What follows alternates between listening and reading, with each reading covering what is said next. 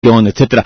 Todo lo que ingresa por allí se determina y se clasifica como un ingreso operacional. Pero también hay ingresos que no son operacionales, que no son del giro del negocio. Por ejemplo, los mismos 4.200 millones de pesos que le ingresaron a millonarios. Son ingresos no operacionales, son una operación única en la historia de la institución. Y otros ingresos operacionales son contables. Así como hay ingresos que no son operacionales, como por ejemplo provisiones. Usted cuando tiene una, una, una demanda o, o, tiene un proceso y le dicen tiene que provisionar, le dicen los contadores y los abogados, tiene que provisionar en sus estados financieros mil millones de pesos. Luego, cuando gana esos, esos procesos, usted los descuenta. Los descuenta y se le devuelven un ingreso operacional, que es lo que pasa en los estados financieros de millonarios. El año pasado, con corte a 31 de diciembre, nosotros descontamos 1.450 millones de pesos de demandas que le ganamos a la DIAN en el Consejo de Estado. Es un ingreso operacional. Y también tenemos gastos operacionales nuevos que son provisiones. Entonces, algunas personas han querido decir, han maquillado los estados financieros porque en lugar de dar 1.600 millones de pérdida, dieron 510 millones de pesos de ingresos, de utilidades, perdón, porque involucraron ingresos no operacionales y los disfrazan para que no se vea la pérdida. Hombre, esto, como cualquier tema eh, contable que es tan árido, y con todo el respeto por las personas que ejercen esa profesión, pero es un tema bastante técnico, el que tenga cualquier duda sobre ese particular, estimado Gabriel, bien puede acudir a las instancias o superintendencia de sociedades, a Coldeportes, pedir un concepto de la Junta Nacional de Contadores, inclusive el que crea el que esté convencido que allí se están cometiendo irregularidades que se clasifican en ilícitos, tiene la obligación de ir ante la Fiscalía y denunciarnos. Yo le decía a la Asamblea, Juan Carlos López, el contador, el revisor fiscal, la gerente de la institución, el comité ejecutivo, no nos vamos a jugar un carcelazo,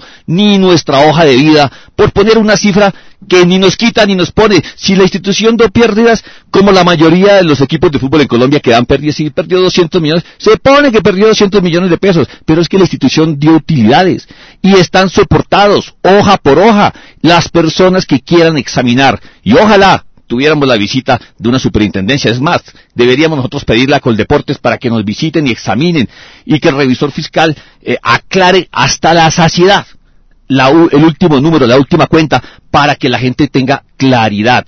Yo me pregunto, este escarnio público, ¿lo tiene que aguantar uno hasta cuándo, Pachi Andrade? ¿Hasta cuándo? Si es un tema meramente contable. Aquí no está diciendo nadie, se robaron 100 millones de pesos, se voltearon 35 millones de pesos. No, están diciendo, oiga, los ingresos operacionales están metiendo en ellos unos ajustes contables para dar utilidades. No estamos metiendo, no estamos haciendo nada distinta a, distinto a lo que la ley nos obliga. De manera que yo sí quiero decirle a usted que quien tenga alguna duda, el asociado que sea, minoritario o mayoritario, que crea que nosotros estamos disfrazando los estados financieros, que vaya a la fiscalía, es su obligación, en lugar de andar merodeando por allí en forma extraña, urticante y haciéndole daño a la institución, que vaya directamente, ponga una denuncia penal como la que nosotros estamos interponiendo por las infamias, las injurias y las calumnias de que somos objeto. Bueno, eh, primera pregunta, presidente. preguntar? No, no, eh, eh, ¿Por qué no, por qué no le dejamos la oportunidad y lo vamos haciendo? ¿O usted cree que es eh, un prerequisito la subsecuencia, querido Gabriel? No, ustedes son los que mandan, ustedes son los que están organizando El, detalle. No, porque queremos que cada quien pregunte, pero... No, contrapregúnteme, Luke, que usted tiene que, me imagino que... Sí, claro. Mi contrapregunta es la siguiente. Sí. Gracias, Mauricio, gracias, Pache. De acuerdo. Eh, estamos reduciendo el tema a un tema técnico de cómo catalogamos determinados dineros que ingresaron eh, al equipo el año pasado y cómo a través de la revisoría fiscal y de los contadores que tienen millonarios, pues los acomodaron en el balance, ojo, término de acomodar, el término acomodar es en qué arreglo lo pusieron dentro de los principios técnicos eh, que usted ha puesto ahora. Pero es que el tema, yo creo, va más allá de un tecnicismo. El tema por lo que se ve en los balances, pues por lo que el, aquí yo tengo el libro azul que ustedes entregaron el viernes en los balances. Apunta, yo no y yo no he dicho aquí ni, en, ni he publicado en el periódico ni en la página internet del diario eh, que estemos hablando de que haya un dolo evidente o que podamos comprobar por parte de funcionarios del club. Pero el tema apunta a una interpretación de gestión, de, de gestión de financiera de ustedes. En este momento donde todas las empresas del país y del mundo están en un proceso de reducir costos para obtener mayores ganancias. Cuando Millonarios obtiene más ganancias, también aumenta sus gastos. Y aumenta sus gastos de una manera desproporcionada. Ahí es donde está el problema. Ahí es donde se le pueden hacer juicios de valor o no a la gestión que está realizando el Comité Ejecutivo en cabeza suya, presidente. Porque cuando Millonarios logra recibir más dinero, en vez de aprovisionarse, de guardar ese dinero, de invertirlo, de invertirlo realmente, o de guardarlo para el pago y cumplir la ley 550, aparecen los estados de que disparamos también los gastos. Porque, uno, puede que no haya nada ilegal, pero lo que sí demostraría es que hay una muy mala gestión por parte de ustedes.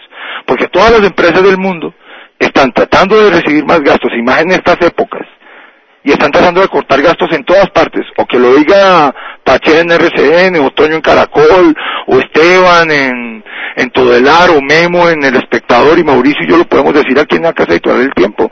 Las empresas están recortando cosas. Y entonces ahora resulta que no.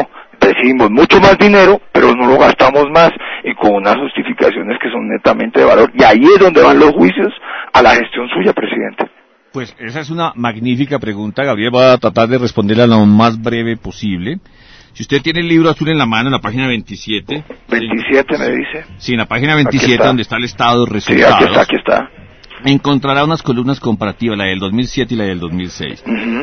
En la del 2006, vamos a lo que es caja, plata de caja, no, no, no rubros contables. Dice gastos operacionales de la administración. En el año 2006 fueron 11.379 millones de pesos. Y en el año 2007 fueron 14.847 millones de pesos. ¿Sabe por qué? Ese, el incremento de cuánto es? El incremento son más o menos 3.000 millones de pesos 3.500 millones de pesos más contados. ¿Qué pasa? El, el principal rubro de millonarios en el ingreso es la taquilla. Si usted revisa la taquilla, Millonarios tuvo más de 10 mil millones de pesos en taquilla. Si la revisa frente a la del año 2006, hubo un incremento de casi el 25% en ingresos de taquilla. Cuando usted incrementa la taquilla, incrementa los impuestos. Más del 20% de los impuestos de, los gastos de los ingresos de de taquilla se van en impuestos. Más, cuando tiene usted Copa Sudamericana, hay que darle el 10% a la Conmebol. O sea, en, esos ingresos que tuvo Millonario el año pasado, que están allí, 14.972, están en, en, el numerito de arriba. Los ingresos 14.972. De esos, más de 10.500 millones de pesos son taquilla versus más o menos unos 8.000 del año 2006. O sea, hubo 2.500 millones de pesos más en taquilla gracias a la suramericana. Pero se incrementan los impuestos y se incrementa algo nuevo, la Conmebol. O sea, usted tiene allí un incremento en el gasto obligado. si usted tiene más taquilla, paga más impuestos. Y si, y si participa en torneos suramericanos, Pero con todo eso sigue dejando ganancias. Por eso, con todo eso seguimos dejando ganancias. Pero también le quiero decir una cosa. La nómina del 2007 costaba más o menos unos 50 millones de pesos mensuales más que la del 2005, que la del 2006. Igualmente eso implica un gasto adicional porque queríamos un mejor equipo. Una cosa es discutible en lo deportivo, pero otra en lo administrativo. ¿Hubo más gastos en millonarios el año pasado? Sí, señor, hubo más gastos porque pagamos inclusive más plata de la que tenemos que pagar a la ley 550. De manera que son 3.500 de pesos más en ingresos y 3.500 de pesos más en el gasto porque pagamos más impuestos, tuvimos más contribuciones, pagamos más en todos los rubros Allí puede usted, y en un tema subjetivo, discutir si se debió contratar o no se debió contratar a tal jugador. Ese es un tema que también si quieres lo abordamos en algún momento. ¿Y, por, qué valor? Correcto. Estamos nosotros siempre abiertos a ese ejercicio, lo hemos hecho con los asociados, lo hemos hecho con los periodistas, lo hacemos con todo aquel que nos pregunta sobre esa discusión, Gabriel, porque cuando decimos que somos una institución transparente, lo decimos porque cada peso que ingresa a Millonarios es examinado en el ingreso y luego en el gasto, tanto por el Comité Ejecutivo, quien es el que autoriza la mayoría de los rubros importantes, por la revisión fiscal, por el Comité de Vigilancia de los Acreedores según entiendo, presidente, el aumento de gastos, por lo que usted menciona, más allá de los impuestos y lo de la Comebol de la, de la taquilla de la Sudamericana, está es en el aumento del gasto en el pago de nómina deportiva.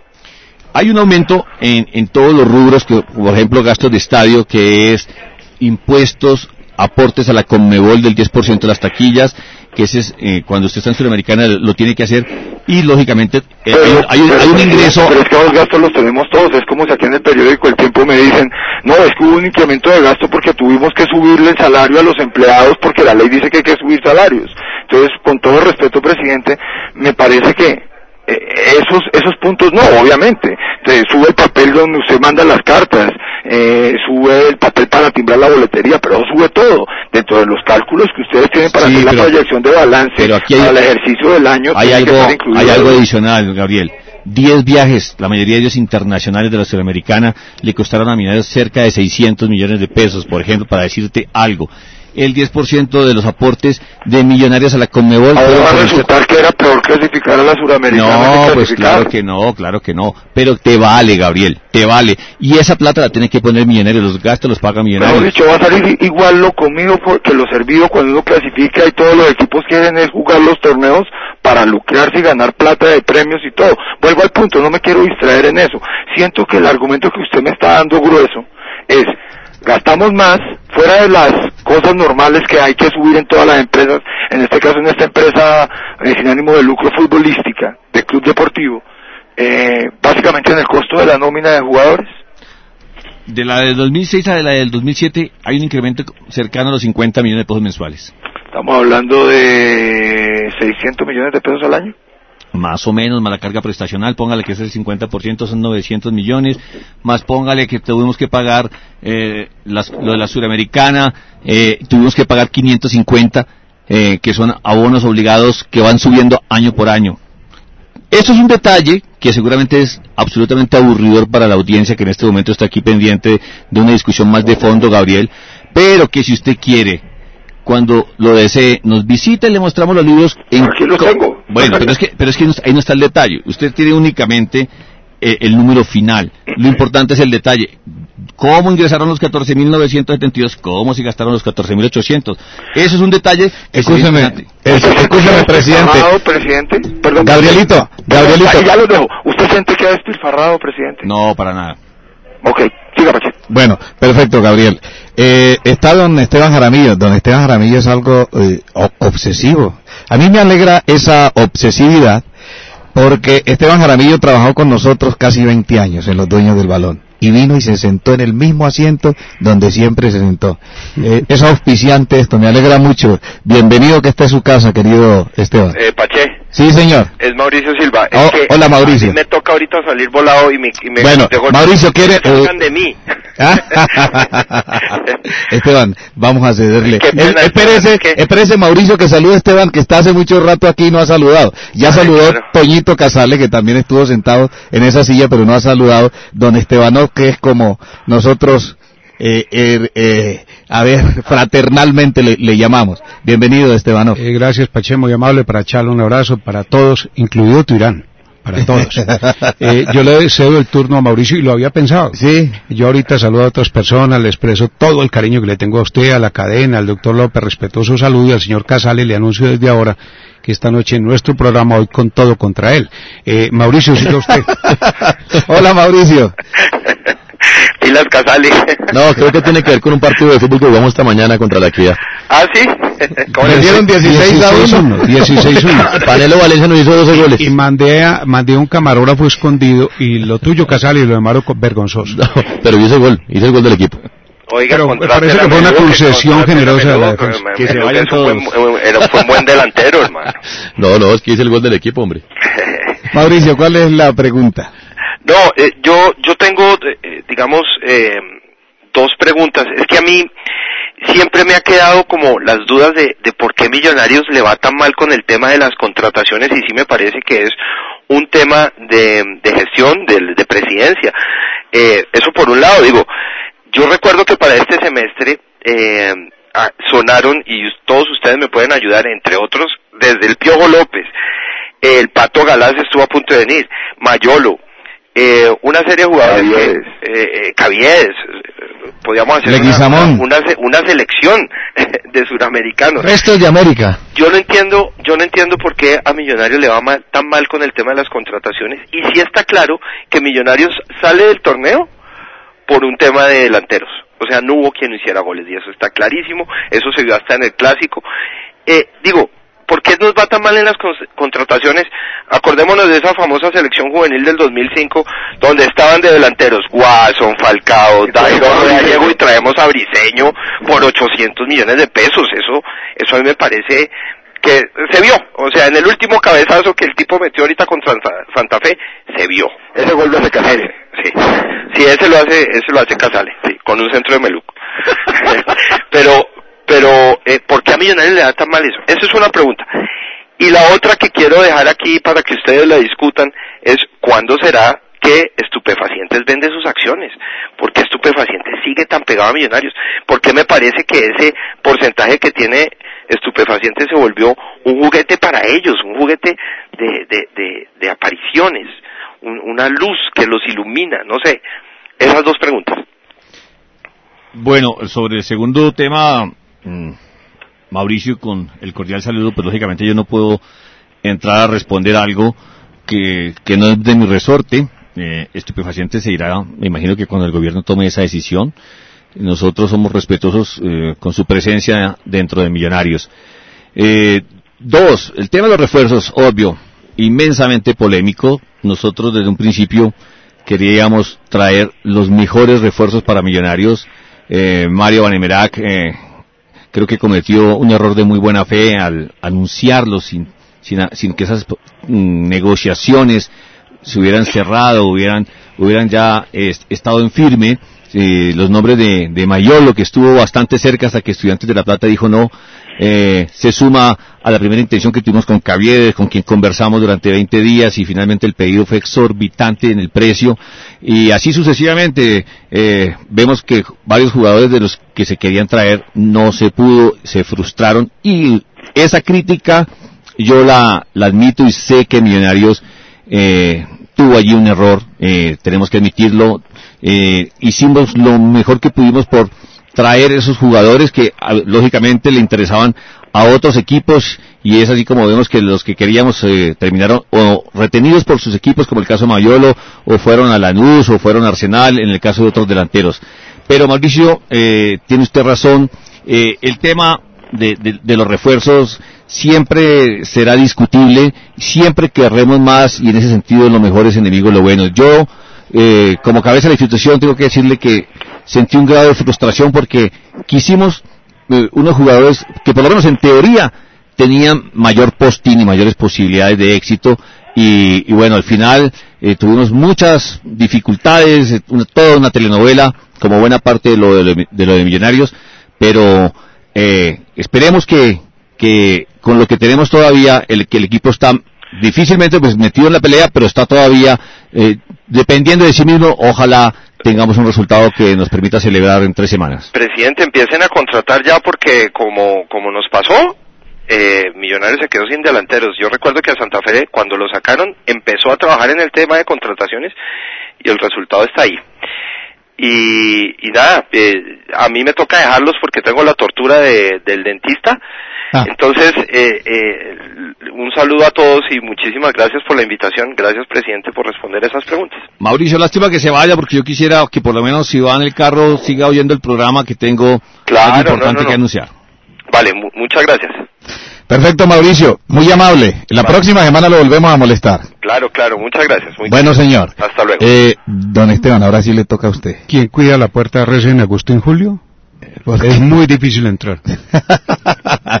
Aquí se volvió bastante difícil para entrar, pero, pero y cuando... Que, y sé que Resen es muy fácil. Sí, salir. sí, pero cuando ya usted entra, sobre todo a los dueños del balón, mire que es casi la misma nómina sí, durante claro. más de 20 años. No, Aquí hacen falta básicamente usted y Trapito. Muchas gracias, hombre, estoy muy querido, lo quiero mucho. Eh, presidente, yo le quiero hacer una pregunta. Yo, aunque yo soy administrador de empresa, a mí me seduce eso de las cifras y el análisis, y yo me he sentado mucho con usted como se sienta Pacheo, Chalo, Casale, hablar con el presidente sobre, sobre datos y cifras. Yo quiero asumir un poquito lo que también gusta en este programa, y es la representación del hincha raso, el que no es accionista.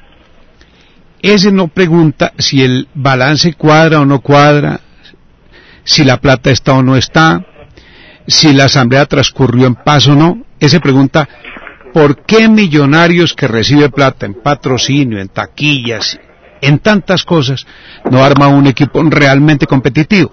Y complementario al anterior, ¿por qué me, y, y quiero tomar las frases de Mauricio Silva?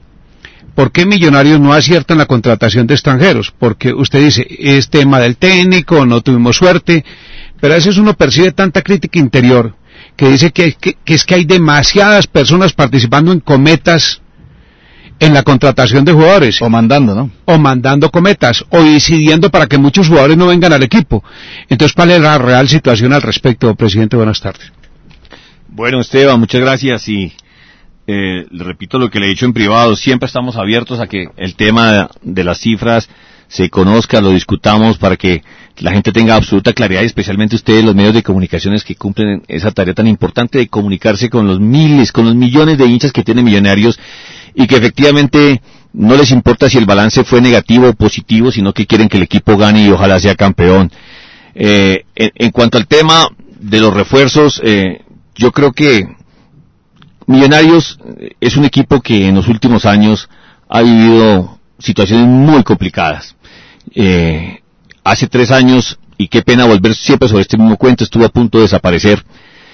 Estaba sancionado para jugar fútbol por dos meses en el año 2004. En agosto de 2004 tenía, no podía actuar septiembre y octubre, se iba al descenso con esa sanción de Coldeportes.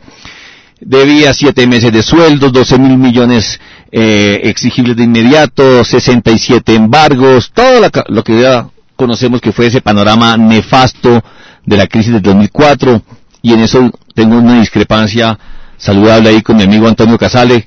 Yo creo que la crisis de 2004 era peor que la que tenemos ahora. La crisis de 2004 era deportiva, institucional, de poder interno. Hoy la crisis eh, es deportiva pero con responsabilidades administrativas y estamos siempre abiertos a examinarlo. Para volver al tema de los refuerzos y lo que es millonario, si es un equipo competitivo o no, Esteban, podríamos aquí quedarnos toda la tarde y nada más agradable que hablar de fútbol y hablar de cualidades de los jugadores, pero yo pienso sinceramente que este equipo, este equipo, no tiene una mala nómina. Creo yo, Pache, Chalo, eh, Antonio, Esteban, ustedes que saben más de fútbol que yo, que si cogen nombre por nombre, Cuadrado, Blandón, son buenos arqueros. Usted ve lo que es Andrés Mosquera, Efraín Cortés, Andrés Salinas, Alex Díaz, Roballo, Bedoya, Andrés Pérez, Jonathan Estrada, Siciliano, Cochas, Carreño, Astudillo, para contar solamente algunos, estoy mencionando los, así de memoria algunos nombres, son jugadores importantes, interesantes. Son jugadores que han tenido partidos brillantes en este semestre, como contra el Nacional de Medellín, como contra el América de Cali, para no hablar de la Sudamericana que ya fue hace más de seis meses. De manera que a veces hay circunstancias que hacen que los equipos tengan bajones y tengan crisis. Mire, qué pena, me ha prometido no mencionar equipos de la competencia, pero el Atlético Nacional está saliendo de una crisis, estuvo en el lugar 17 con una nómina muy importante y está ahí a un punto de nosotros y tiene una gran nómina también. A veces eh, hay circunstancias por encima de las futbolísticas que inciden muchísimo en el rendimiento de los equipos, como es la presión. Y, dejo ahí para que tengamos una intervención más amplia de parte de ustedes. Eh, yo solamente voy a contrapreguntar algo, porque me parece que en la dinámica del programa sería muy bueno que participáramos todos. Sí, claro, y, de eso se trata. La idea es que por lo menos haya dos rondas con todos los participantes. Y sobre todo sacar eh, elementos positivos y, constructivos de esta tertulia. y queremos contar que, que vamos a repetir porque se va a quedar mucha cosa en el tintero el próximo martes, presidente, para que se prepare porque vamos a hacer una especie de foro los martes donde vamos a analizar no solo las cosas de millonarios, también habrá que analizar las de Santa Fe, las de la equidad y, escudriñar también otras cosas del fútbol colombiano. Yo creo que estos foros nos van a dar eh, un nuevo punto de partida y un aire que ha sido incluso prohijado por la propia empresa, Chalo. Eh, la, empresa está interesada y eso es muy importante está contarle a la audiencia y está trabajando en eso, de que nosotros los periodistas deportivos nos convirtamos en mensajeros eh, de, un, de, un lenguaje y, y, sobre todo Promotores de la tolerancia. De un estado diferente dentro de la información. En RCN le van a llamar a eso promotores de la tolerancia promotores de la tolerancia y de la paz. Entonces todas estas cosas van a ir eh, eh, allanando el camino a través del cual por lo menos la gente sabe que los dueños del balón hemos venido caminando, que fue lo que expresamos ayer en un foro en el que participamos todos los que hacemos deportes a la empresa, a excepción de Carlos Antonio Yo no sé, yo no sé si en la, en la pregunta que va a hacer Esteban va a insistir en un término que utilizó Esteban y que yo lo apunté aquí. Quitémosle de una vez el velo y aclarémosle a la gente esa historia de las cometas, porque es que las cometas no se la, la historia de las cometas no las inventaron los periodistas, presidente, la dijo su propio técnico Mario Banemera. Eh, yo quería decirle lo siguiente. Yo lo felicito a usted por la convicción con la que usted habla de la nómina. Porque mal haría usted como presidente hablar mal de la nómina. Como Pache decir, tengo un mal grupo. O yo decir, no, el, mío, el, el mío es el mejor de todos. Bueno, el mío también, o el de Casale. bueno, por supuesto. Entonces, eh, la gente pienso, entenderá de qué se Yo pienso que yo tengo un buen grupo y yo no podría nunca hablar mal de ese grupo, porque estaría traicionando y envenenando lo que yo dirijo. Primero. Segundo, la, la, campaña demuestra o que la nómina no es tan buena futbolísticamente o profesionalmente o que la actitud y el compromiso no son lo mejor, pienso yo. Porque alguna razón habrá para que con la nómina que usted dice, Millonarios tiene muy buena, siempre esté ahí en la, en la cuerda floja. O no ha tenido siempre, técnico hace rato. O no ha tenido técnico. Eso por un lado, presidente. Y por el otro, usted muy hábilmente, parece que usted ha sido buen delantero tipo Willington Ortiz. Usted gambeteó una pregunta muy concreta que yo le hice. Aquí hablan que cuando vino Lazarte, con los uruguayos, por ahí alguien se llevó un dinero. Hablan. Jugadores que me han comentado a mí, le han comentado a Pachá, a Chalo, a Casale y a todos. ¿Sabe por qué no arreglé millonarios? Porque fulanito se apareció y me pidió una plata. Porque Peranito pidió una plata. Que eh, un fulano que estuvo en Millonarios, un uruguayo, un tejera, se fue al sur y dijo, no, es que, es que lo que pasa es que ah, me pidieron una plata. Claro, después aprietan al tipo y le dicen, hermano, si usted sigue hablando, no va a estar más en el fútbol, entonces el hombre se arrepiente. Yo sé que usted no trabaja en la fiscalía, ni usted en la fiscalía millonaria, yo sé que la situación es muy comprometida, presidente. Pero no cree que eso va al traste con el anhelo que el hincha tiene de que vengan jugadores refuerzos de verdadera valía. Porque usted ve que viene Caneo, Omar Pérez en el Medellín, los tres de la Once Caldas, jugadores por el América Tejera. Urbano. Tejada, viene Burbano, viene Urbano. Amarilla. Y el millonario uno espera un mes, dos meses, tres meses, que fulanito que ya llega. Esa pregunta y tengo otras para más adelante con la generosidad suya y la del director de este espacio, don Pachandrade. Bueno, yo creo que ese tema ha sido recurrente durante los últimos meses. Eh, yo le hablo a nivel institucional, Esteban, porque lógicamente aquí, en el mundo de los rumores, especialmente el fútbol, uno podría cometer muchísimas injusticias reproduciendo como verdades lo que son rumores. Se dice que, que a un, que a un jugador que iba a venir a Millonarios le pidieron un dinero. A mí me encantaría que algún día alguien de esos señores que esparcen los rumores o de los que se dice protagonistas o que si es cierto que lo dicen en privado tuviera la valentía de hacerlo públicamente con nombre que saliera a los medios o que fuera a, una notaría por lo menos y dejara sentada su, su, denuncia pero yo voy más allá usted usted habla de, los refuerzos de millonarios y yo creo que aquí le voy a tocar un punto que es crucial en la vida de esta institución Millonarios en los últimos tres años se recuperó. Así a algunos les duela, así a algunos les mortifique, la institución se salvó. Yo diría que se saneó también. Una cosa es salvarla y otra es sanearla. Hoy tiene unos estados financieros que se pueden leer, que tienen responsabilidades detrás de ellos y que son positivos. Pero, de aquí en adelante, mis queridos amigos, y esto estaba siempre eh, esbozado, contemplado dentro del plan estratégico de Millonarios, llegamos a un momento en que la vara que nosotros mismos hemos puesto queda demasiado alta si no hay más inversión. Me explico. Con, con, lo que tenemos actualmente, con el Millonarios actual, con estos ingresos que puede que un año suban, que puede que el otro año bajen, pero nosotros podríamos tener una nómina que aunque no es la más cara del país, puede estar entre las cinco mejores y cumplidamente pagadas. Y de ahí tiene que usted contar con un grado de suerte, si el, si, le, si el jugador que trae le funciona, si es un jugador que viene equipo chico, tiene la suficiente entereza para tener el mismo desarrollo en un equipo grande como Millonarios y bajo la presión que aquí se maneja, o acertarle a una contratación extranjera. Y en las contrataciones extranjeras sí que es complicada la cosa, porque vaya a traer usted los de primera línea para que vea cuánto le cuestan. Alguien decía en estos días, aquí mismo en la radio, creo que era que en el programa de, Casale, que a Colombia muy difícilmente vendrán jugadores del extranjero de primer nivel. No pueden, por, por los costos. Entonces usted tiene, usted termina trayendo jugadores de segundo y tercer nivel. Pero quiero concretar mi planteamiento en lo siguiente. Acuerde, presidente, tenemos a Guillermo Ordóñez y tenemos a don Eduardo Arias también, Guillermo Ordóñez del espectador y de Semana y también está don Antonio Casares que está sentado escuchándolo hace mucho rato. Pero yo termino aquí con esa frase, mire. Nosotros creíamos que este Millonarios, ya saneado, ya puesto bonito como está ahora, mm, iba a tener pretendientes para hacer algún tipo de alianza estratégica, con, ojalá con un grupo empresarial del fútbol, a nivel nacional o a nivel internacional. Entendemos que como están las cosas, la presión hoy es 99% deportiva. Y para darle gusto a la hinchada, y aquí le hablo como hincha, nadie quiere ver más a Millonarios campeón que Juan Carlos López.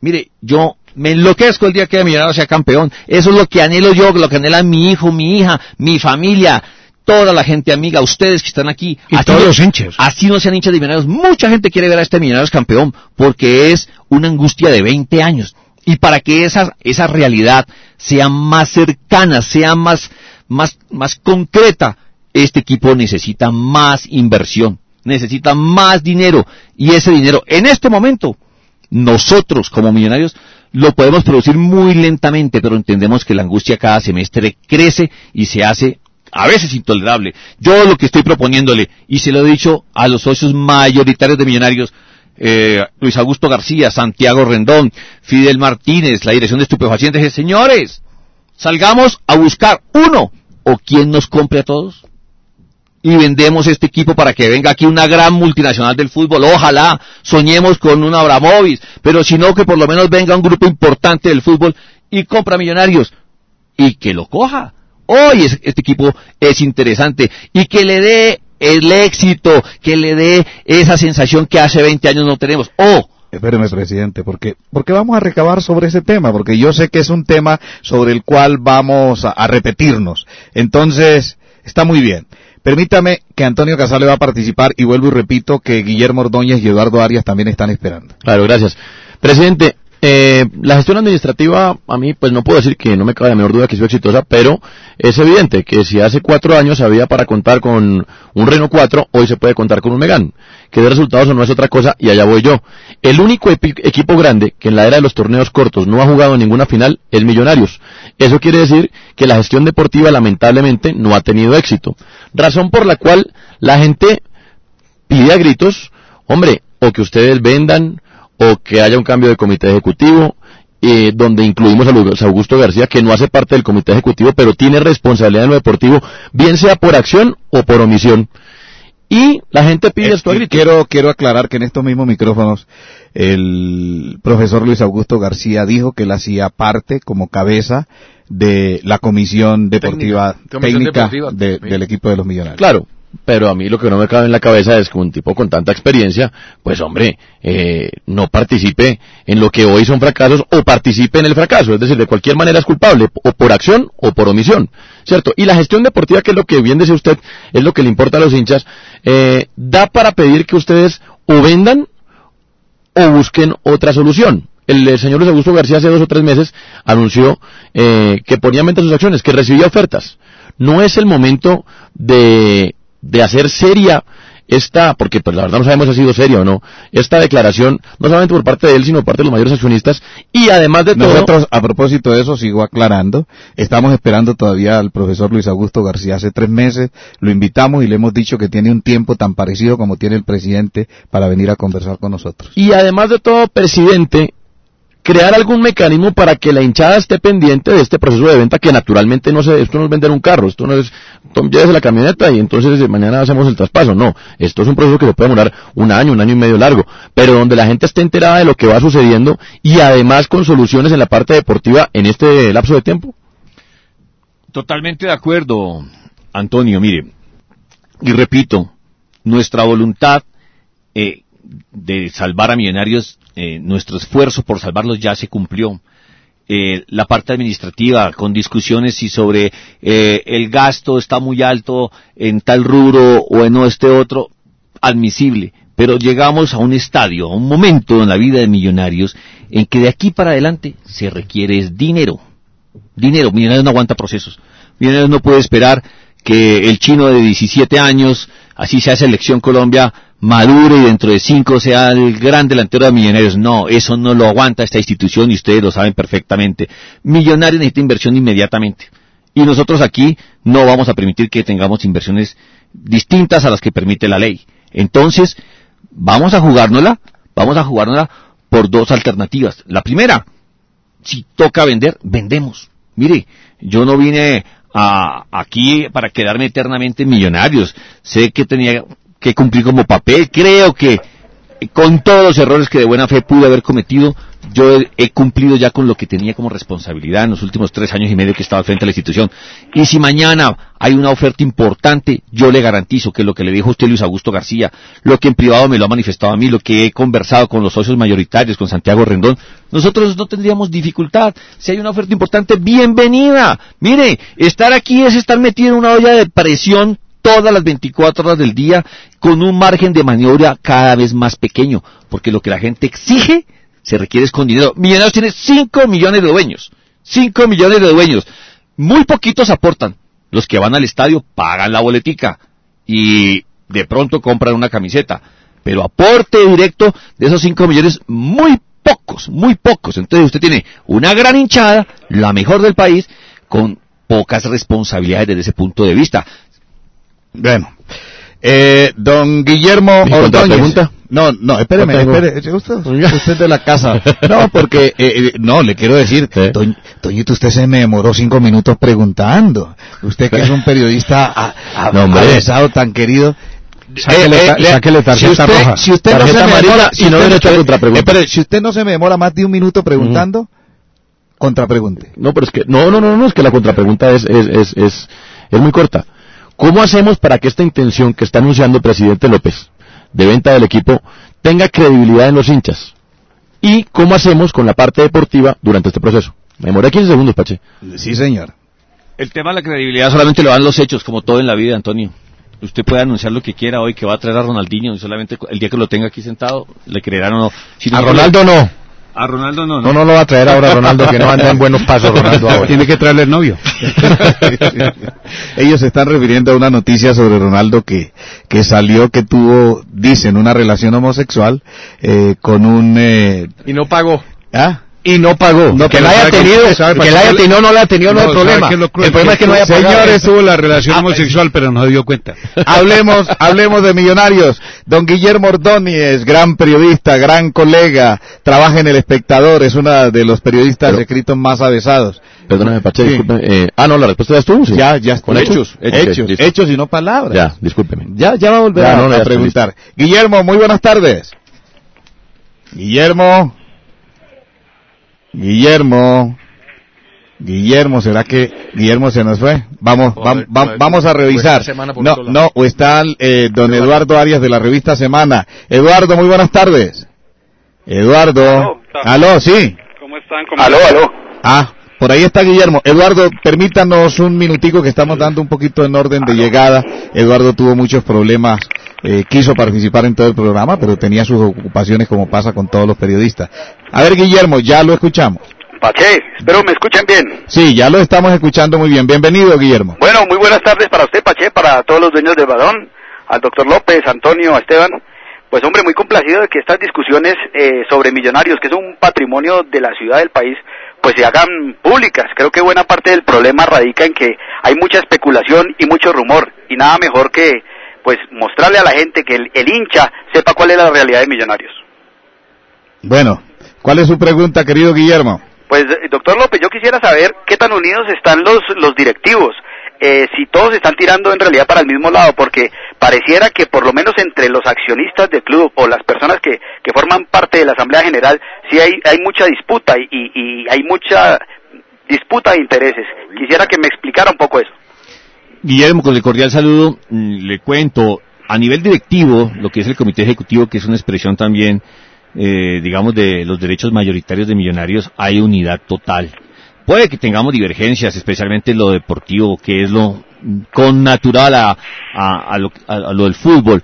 Pero en lo importante, eh, la, la directiva de Millonarios está unida. Ahora, lógico, en una asamblea en la cual desafortunadamente van solamente máximo 200, 220 cuando la asamblea es nutrida.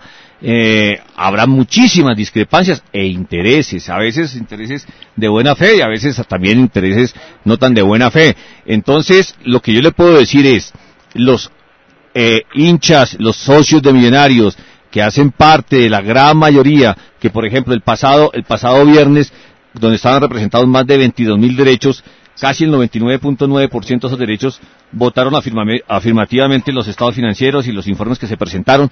Desde ese punto de vista estamos unidos. Eh, presidente, ¿han recibido ustedes propuestas concretas para, para comprar algunas acciones del club? Y en caso de que fuera así, ¿ustedes qué venderían? ¿Qué, qué es lo que vale hoy Millonarios? ¿Qué, ¿Cuánto vale Millonarios? Es una pregunta muy compleja de responder sobre la mesa. A eso habría que hacerle una valoración. Pero lo que se está vendiendo de pronto eh, no es Millonarios, porque si usted quiere comprar a Millonarios tiene que comprárselo a 3.770 personas y la ley se lo, se lo prohíbe por los, porque dice que un club para que exista en Colombia tiene que tener más de 2.000 socios, primer, primer punto. Segundo, nadie puede tener más del 20% de los derechos. Tercero, en el tema de Millonarios, eh, de vez en cuando aparece por allí un empresario o alguien o un grupo y pregunta que si se vendería, que quieren comprar, que quieren invertir, y ahí viene parte de la tragedia del fútbol colombiano. Aquí tenemos un problema estructural que se ha debatido varias veces en la radio, especialmente aquí en los dueños del balón. ¿Cuándo se va a reformar la posibilidad que aquí tengamos sociedades anónimas que puedan administrar lo que son hoy las corporaciones sin ánimo de lucro? Y en ese sentido, es muy difícil que usted le diga a un empresario, venga, aporte aquí un millón de dólares, póngalo en millonarios cuando sabe que jamás lo puede recuperar porque es sin ánimo de lucro y es a, un capital o a un fondo social donde jamás se lo van a devolver ni le van a dar réditos. Ese es otro tema, es un problema grande, pero le cuento para responder concretamente. Eh, a veces se acercan empresarios y nos preguntan si venderíamos nuestra participación. Yo le digo siempre, como en cualquier parte, si es por el bien de millonarios. Y le repito lo que ha sido la voluntad, el mandato que como cabeza de la institución he tenido a nivel verbal de Luis Augusto García, de Santiago Rendón, de los principales, eh, llamémoslo, accionistas, aunque no son accionistas, son tenedores de derechos sociales, de que si hay una oferta buena para la institución, estamos dispuestos a contemplarla, ahora o en el inmediato futuro. Don Eduardo Arias, bienvenido, muy buenas tardes. Buenas tardes, ¿cómo están? Muy bien, qué bueno escucharlo. aquí por la radio. No, escuchándolos muy atentamente y aprendiendo bastante estos temas tan complejos y difíciles como es mantener a flote un equipo de fútbol. ¿Cuál es su inquietud, Eduardo? Pues yo tengo una inquietud desde más desde la posición de, digamos, lo del hincha de la calle, la persona. ¿Por qué es tan difícil que un club en Colombia se vuelva como, como, como en otros países, donde el hincha es socio, tiene como ciertas es decir, porque aquí no pasa lo que lo que uno ve en otros países. ¿Cuál es la dificultad que vive en Colombia para que los clubes de verdad sean clubes? Sociedades anónimas. No sé si la palabra técnica sea esa, pero sí donde, donde, sí, donde el hincha va, no sé, en otros países uno ve, es que hay una piscina donde puedo ir con mis hijos y es un club, es decir, ¿cuál ha sido el problema? Es decir, y yo lo pienso como un equipo como Millonarios que tiene una hinchada tan grande y una hinchada nacional, pues históricamente desde hace muchísimo tiempo, que es lo que impide que los clubes colombianos hayan es decir, que la grandeza de, en hinchas no se traduzca en una, comillas, grandeza institucional a nivel no solamente de equipo deportivo, sino también como de, sí, como de, de, servicios que le ofrece a los hinchas. ¿Cuáles han sido como el... Alguien, alguien dijo ahí en segundo plano infraestructura. Sí, sí, algo así. Pero tam, sí, pero que ese hincha que está ahorita desesperado porque Millonarios va de 14 o 16, Casale debe saber más que yo que va a Millos, yo voy de primero allá con Santa Fe. Pero ¿qué hace para que ese hincha que está desesperado con su, con, con la situación del equipo quiere ayudar? Yo me acuerdo como hincha Santa Fe, lo digo hace en los años 80, no, que pongan 20 mil pesos para Santa Fe, vuélvanse pues 20 mil pesos de aquella época, ¿no?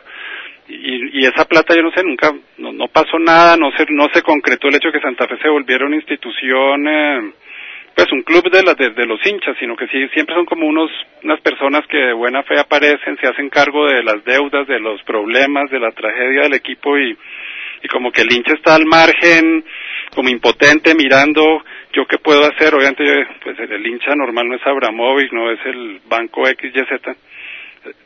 Es como una inquietud que yo he tenido siempre con respecto al, al fútbol colombiano en general y no solamente millonarios. Presidente. Bueno, Eduardo, con, con, un cordial saludo. Yo tengo una percepción y es que eh, los modelos en este momento en el mundo eh, a nivel em, de empresa, de los clubes grandes, ha, cambiado para, para mal y para, en detrimento de, del hincha o, o, del asociado de la calle, me explico. Eh, hay equipos que hoy en día cotizan en bolsa y los que cotizan en bolsa no le hacen, no le aportan nada ni al hincha ni al asociado. El que compra acciones de, del Manchester, seguramente lo que estaba esperando es una rentabilidad financiera. El asociado eh, de River Plate, bueno, creo que River tiene como 80 mil asociados, de las decisiones participan muy pocos, la última vez participaron como 10 mil creo, pero por lo menos le, le, brinda así alguna infraestructura a nivel de, de esparcimiento y de, de, temas deportivos. Eh, el asociado del Real Madrid, aunque no tiene eh, infraestructura, tiene acceso o preferencia para unas boletas, pero es un tema que para ser más concreto se ha vuelto cada día más difícil en los clubes grandes. De pronto en clubes pequeños eh, se tenga más oportunidad de brindar esas oportunidades. En Colombia creo que el único equipo que tiene una, una infraestructura de esa naturaleza es el Deportivo Cali. Es el Deportivo Cali. Y de resto, eh, los demás... La equidad va muy cerquita. Sí, la equidad va muy cerquita siendo tan el, nuevo. Por el respaldo que tiene atrás claro. de, del grupo empresarial que... Es que esa es la idea, un club empresarial.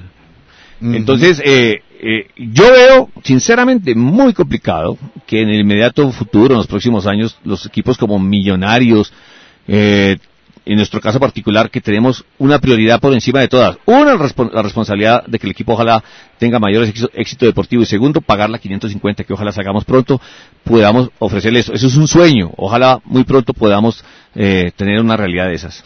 La vuelta completa, señor eh, Gonzalo González.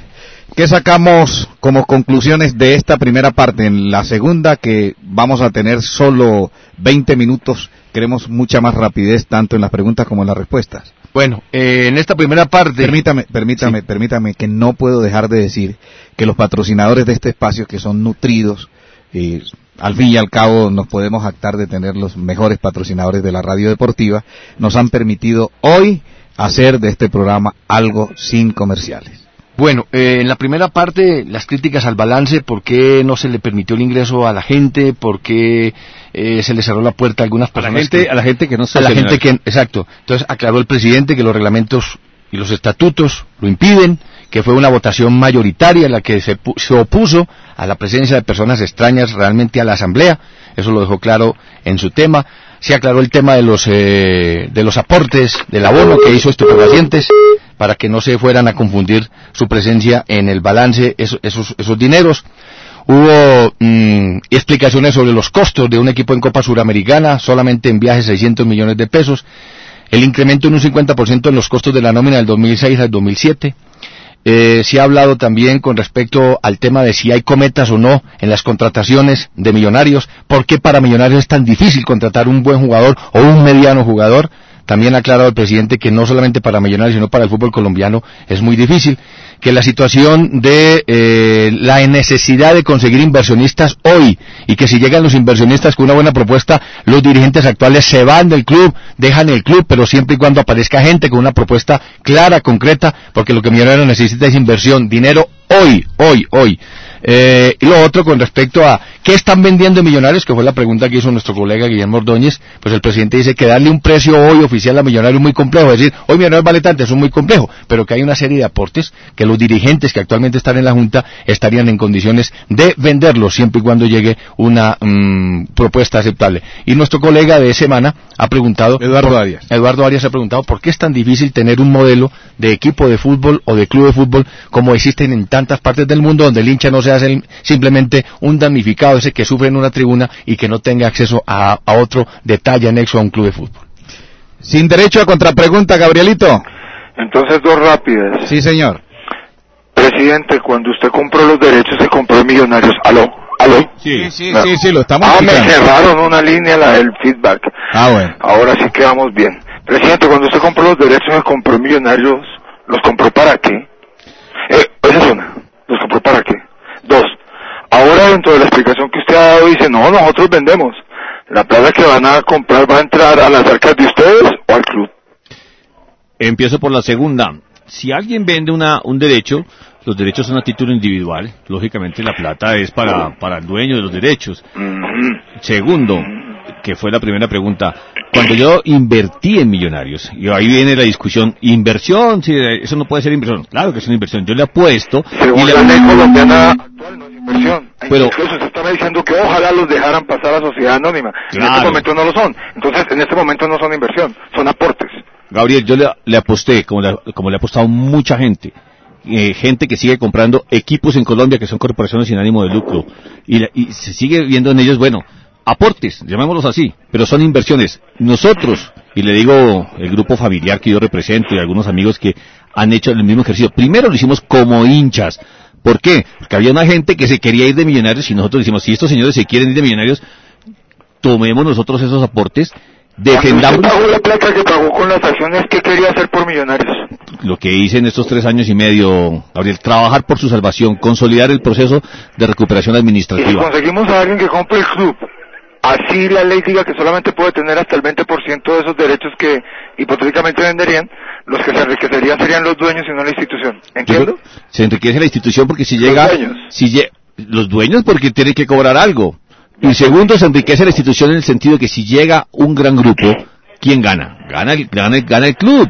Si llega aquí alguien, si llega un Abramovich y dice le voy a meter 20 millones de dólares a millonarios, gana, Con todo el respeto, presidente, creo que ese es un eufemismo. Usted me acaba de reconocer que cuando usted invirtió una, cuando usted hay un aporte, legalmente en Colombia son aportes, usted lo hizo con un ánimo de inversión. En una de las respuestas anteriores dijo, no, la idea era que cuando nosotros pusiéramos bonito, palabras textuales suyas, el club, alguien lo vendiera. Entiendo ya cuál fue la filosofía. Montémonos en un gran club, eso ya es una parte de pseudo editorial mía a comentario. Eh, montémonos a un club, la mejor marca deportiva que tiene este país, venía menos. Eh, lo ponemos bueno, invertimos en eso, y cuando lo vendamos, nosotros ganamos. ¿Puedo entender eso como una lógica del negocio de ustedes? no no tan no tan estricta y, y planteada como con un ánimo e- egoísta, Gabriel. Yo le- se, la, se la planteo en forma distinta. El fútbol en Colombia se ha transformado en los últimos cinco años para bien. Ha entrado capital a, a los equipos, la televisión está revolucionando todo lo que es el mercado del fútbol en este país. Hay mayor cubrimiento desde la radio, de la prensa escrita, hay mayores oportunidades para los patrocinios, hay mayor espectáculo. Y aquí, más temprano que tarde, eh, los clubes se van a transformar, no sé si en sociedades anónimas, pero en otros modelos empresariales que van a posibilitar que esto sea de, de frente y por encima de la mesa un mejor negocio. Eh, vamos, eh, contrapreguntó cuatro veces. Señores, esa, es la condición del Oiga, Es periodista. que, es que me dan esa papaya. Al presidente López le agradezco mucho que me haya contestado mis preguntas. A ustedes haberme invitado. Me toca salir corriendo a una reunión. O si no, mañana hay otro editor de deporte en el tiempo. Bueno, bueno, Gabriel, un abrazo. Ay, muchas gracias Y, por y- estar y- conmigo. y- y corta el cigarrillo que yo ya lo dejé. Un abrazo y gracias por los buenos deseos. Chao, presidente. Bueno, chao. luego, A chao. ver, don Esteban Jaramillo y Presidente, Osorio. presidente, ¿es Millonario un equipo grande? Claro que sí, Esteban. Listo, listo. Eh, ¿Por qué Millonarios pone un técnico? Yo no tengo nada contra Bonner, nada. Yo pienso que él es un aprendiz. ¿Por qué pone un técnico con la idea de que si le suena la flauta lo dejamos cuando Millonario es un equipo tan grande que debe traer un técnico grande? Primero, esa es una idea. Segundo, yo lo vi a usted y le he puesto mucho cuidado como a todos ellos. Como con cara de hacer un anuncio y usted lo manifestó. Entonces esta es la ventana ideal. Como se nos agota el tiempo, Ah, ¿Cuál es el anuncio? Porque yo quiero que me diga, si viene un técnico, ya está, si usted ha pensado renunciar, ¿cuál es el anuncio que usted Yo tiene para el quiero, programa? yo quiero an- anexar una información, no sé si soy infidente, si soy infidente usted perdonará, querido presidente, mi condición de periodista, pero el señor eh, Hernán Darío Gómez dijo que solo podría hablar de la posibilidad de venir a Millonarios el 28 de abril, ayer fue 28 de abril. Esto como información, lo vamos a dejar allí, usted verá qué responde y cómo lo, lo responde. Son tres preguntas o, o tres temas. A ver, Eh, rápidamente. no, ese es un sancocho. Sí, sí, usted sí, empiece a sacar el plátano. Un, un, un pusandado, doña Yuyi, usted empiece a sacar el, el, El platanito, el, lo uno, lo otro. Bonner. Bonner es eh, una persona que conoce muy bien al, club, el grupo. eh, un gran trabajador.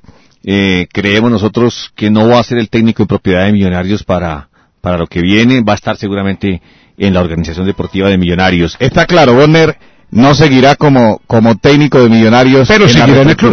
pero seguirá en el club. Claro, porque lo Bueno, merece. Bueno, ahí hay, ahí hay una noticia. Hernán Darío Gómez eh, es uno de los nombres que se ha ventilado no solamente públicamente, sino a nivel del Comité Ejecutivo sobre una, como posible eh, sucesor de, de Vanemerac. Eh, nosotros, ¿qué es lo que hemos querido?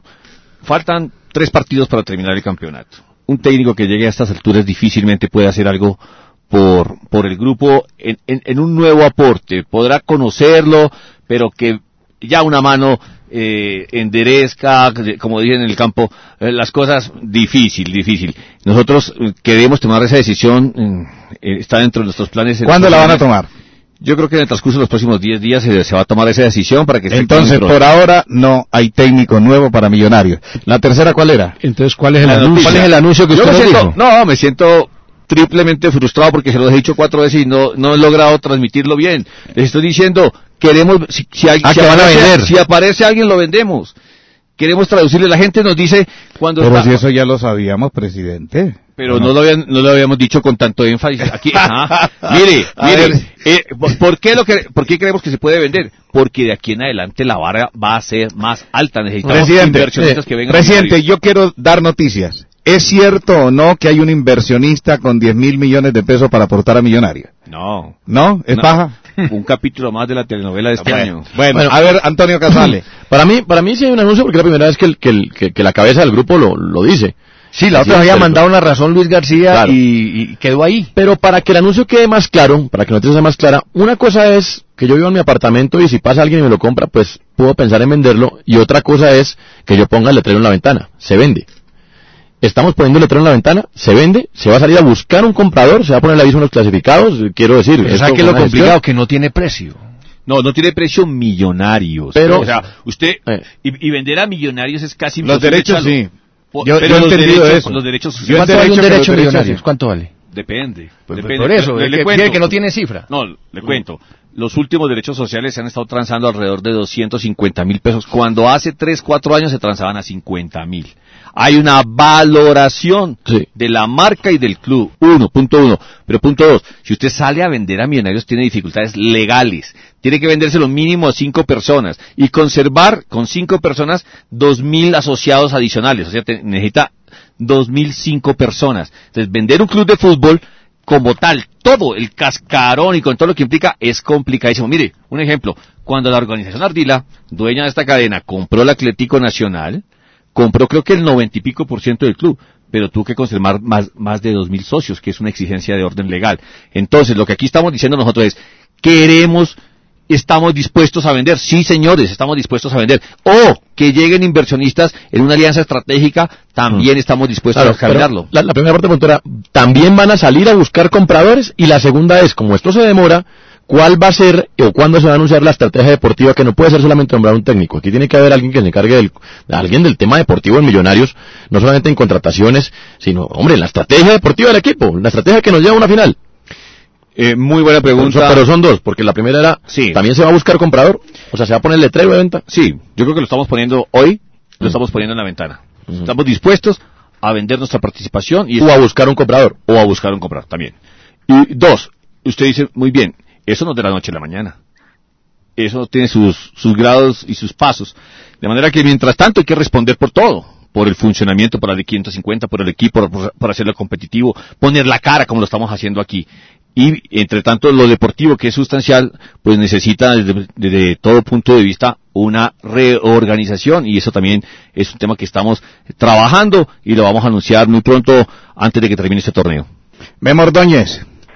Bueno, presidente, eh, quisiera saber a cuento de qué se vuelve uno directivo en el fútbol, porque todos se quejan de que los insultan, los amenazan, muchas veces los agreden, trabajan con las uñas, todo lo hacen por amor al arte, pues dicen que no, no reciben dinero.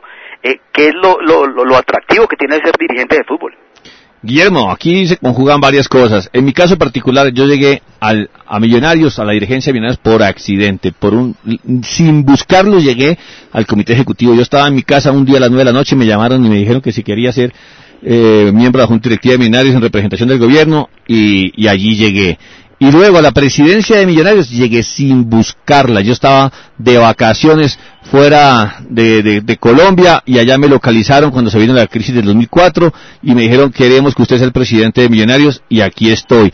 Y desde ese momento, pues esto se vuelve una espiral donde se combina la pasión, ese amor inmenso por la camiseta de hincha que uno tiene, la responsabilidad de no dejar en principio que el club desapareciera, luego de recuperarlo, irlo fortaleciendo y bueno, aquí estamos con una responsabilidad que sabemos que algún día eh, va a tener eh, un final, eh, por lo menos en esa etapa, pero con también la alegría de saber que ha habido cosas buenas, porque también Pache y Guillermo y todos, aquí siempre se, se, lo- se lo pone a uno en el banquillo los acusados, aquí eh, ll- llega uno se sienta con cualquier estrado de periodistas y siempre eh, vienen preguntas difíciles y no por eso. No, pero aquí ha estado chévere. No, muy bien, muy bien, no. muy decente. Pero, pero supremamente decente, ojalá todos los programas fueran así. Pero también hay que decir, mire, esta gente ha hecho cosas y no solamente es López, aquí ha habido equipos de trabajo, la junta directiva anterior, la actual, mucha gente anónima que ha colaborado para que el Millonarios salga adelante. De manera que hoy estamos aquí sentados, fíjese, no hablando de la liquidación de Millonarios como estábamos hace tres años, ni qué otra manilla vendemos para recuperarla. Hoy estamos hablando del tema deportivo y si se está gastando bien la plata que se está, que se está captando. Eh, una pregunta a una respuesta que usted dio ahora. Usted en Millonarios no aguanta proceso. Millonarios no puede esperar a que se madure un jugador. Entonces, ¿por qué invierten anualmente 800 millones de pesos en las divisiones menores? Primero. Y segundo, hace mucho rato de Millonarios no aparece un, jugador de las divisiones menores. El próximo jugador que le salga a Millonarios yo creo que le va a costar más o menos 7 mil millones de pesos. Entonces. Bueno, discutible, mm, discutible, Esteban. Millonarios tiene una responsabilidad de carácter social deportiva con las divisiones menores. Algunos clubes plantean eh, un esquema, no hay divisiones menores y trabajamos con 30 a 40 chinos élite. Y le invertimos toda esa plata a tenerlos súper bien y volverlos súper competitivos. Nosotros creemos que tenemos una responsabilidad de estar aquí en todos los rincones de Bogotá. Nosotros lo que por, por el contrario pretendemos es ampliar nuestra cobertura. Tenemos cerca de 150 muchachos en divisiones menores y más de más de mil en las escuelas de iniciación. Y allá hay una responsabilidad también con la hinchada. Segundo, sí hay jugadores de divisiones menores. Usted revisa la nómina de Millonarios. Alex Díaz es un muchacho de formación de divisiones menores y es un muchacho que tiene futuro. Llegó a Millonarios eh, hace un año, bien, venía del Deportivo Tolima, pero llegó aquí, aquí cuajó, es un muchacho que mm, va a cumplir apenas 19 años, es del proceso nuestro. Está Andrés Salinas, José Fernando Cuadrado, que acaban de convocarlo a la Selección Colombia, que actúa en el día de mañana, es, es, es, propiedad del equipo y viene las divisiones menores. Gustavo Rojas, que ha sido Selección Colombia sub-20 y sub-17. Eh, y así podría yo enunciarle muchachos que en este momento están ascendiendo y que pueden ser no solamente parte de la norma y, y tal vez olvidaba los más destacados del momento. Wilson Cuero, de 17 años, un muchacho que es Selección Colombia delantero, eh, de oriundo de para allá la tierra de Paché, Luis Mena, Selección Colombia. También son muchachos que vienen del proceso nuestro de divisiones menores. Yo no sé si tenga tiempo usted para contestarla, presidente, pero al menos la dejo la pregunta ahí. El mito Chiqui García, ¿qué tanto daño le ha hecho a Millonarios? Porque a Chiqui García salen todos los carteles, en todos los correos, en todas las denuncias, en todos los reclamos, en todas las silbatinas, y los nombres que más aparecen en los carteles hoy de los reclamos de Millonarios son Chiqui López, pero últimamente es más Chiqui García.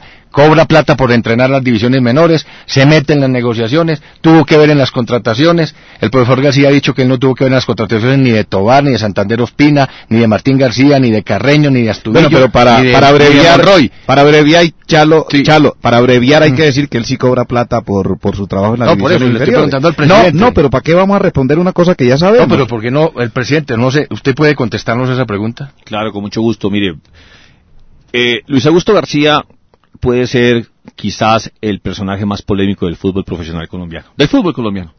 Eh, no sé si ustedes tienen otro candidato que sea más polémico que, que Luis Augusto García. Eh, y, si, y si hay otro, no hay tres. Y, y no solamente es por ahora, es de toda su vida, cuando ha sido técnico de diferentes equipos. Y como tal, es un hombre que suscita muchísimas pasiones. Eh, cuando las cosas van mal, cuando el equipo anda mal en la tabla, el nombre de García siempre aparece asociado a lo malo. Cuando el equipo va bien, eh, el nombre de nadie aparece asociado a lo bueno. Cuando el equipo va bien, marchas el técnico y los jugadores. Entonces, eh, él es una persona que tiene una responsabilidad en las divisiones menores de millonarios. trabaja allí, es el director eh, deportivo, eh, en, en el área deportiva de divisiones menores. Yo no sé, eh, eh, y no me interesa saber qué tanto de las historias que la gente esboza de Luis Augusto García son ciertas o no son ciertas. Y desde ese punto de vista, y a veces lo entienden mal, yo digo que, que Luis Augusto García es un mito. Yo no defiendo a nadie en esto.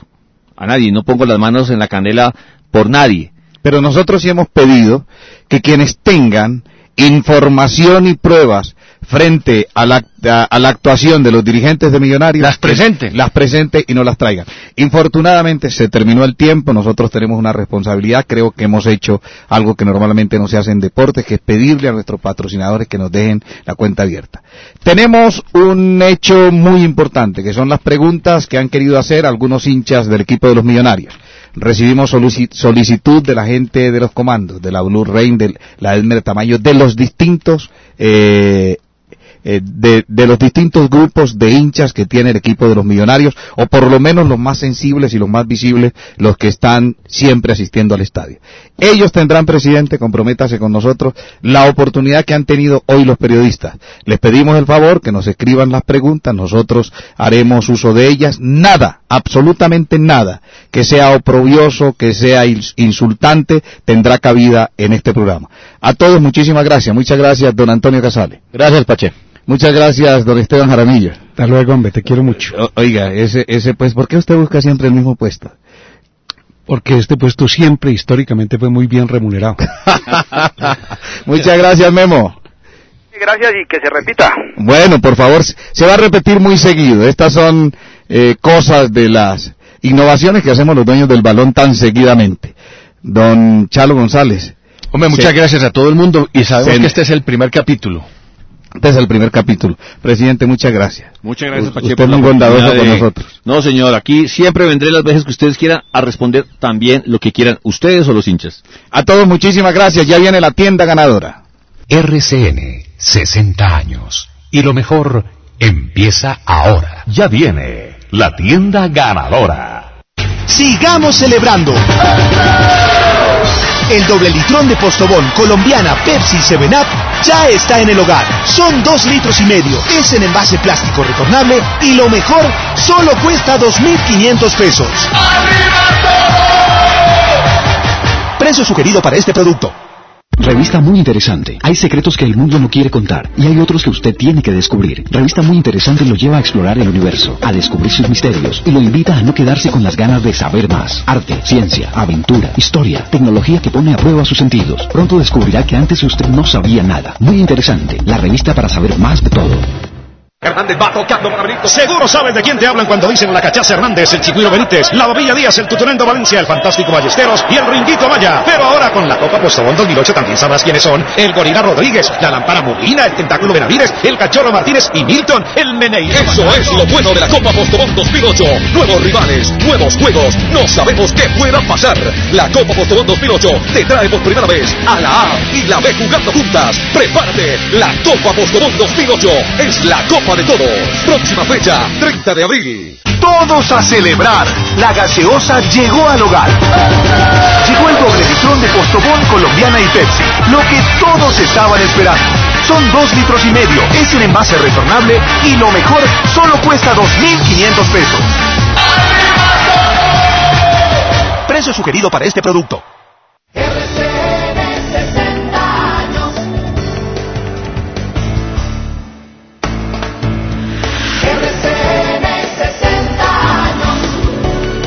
Antena 2 en Colombia. La radio de los grandes eventos deportivos.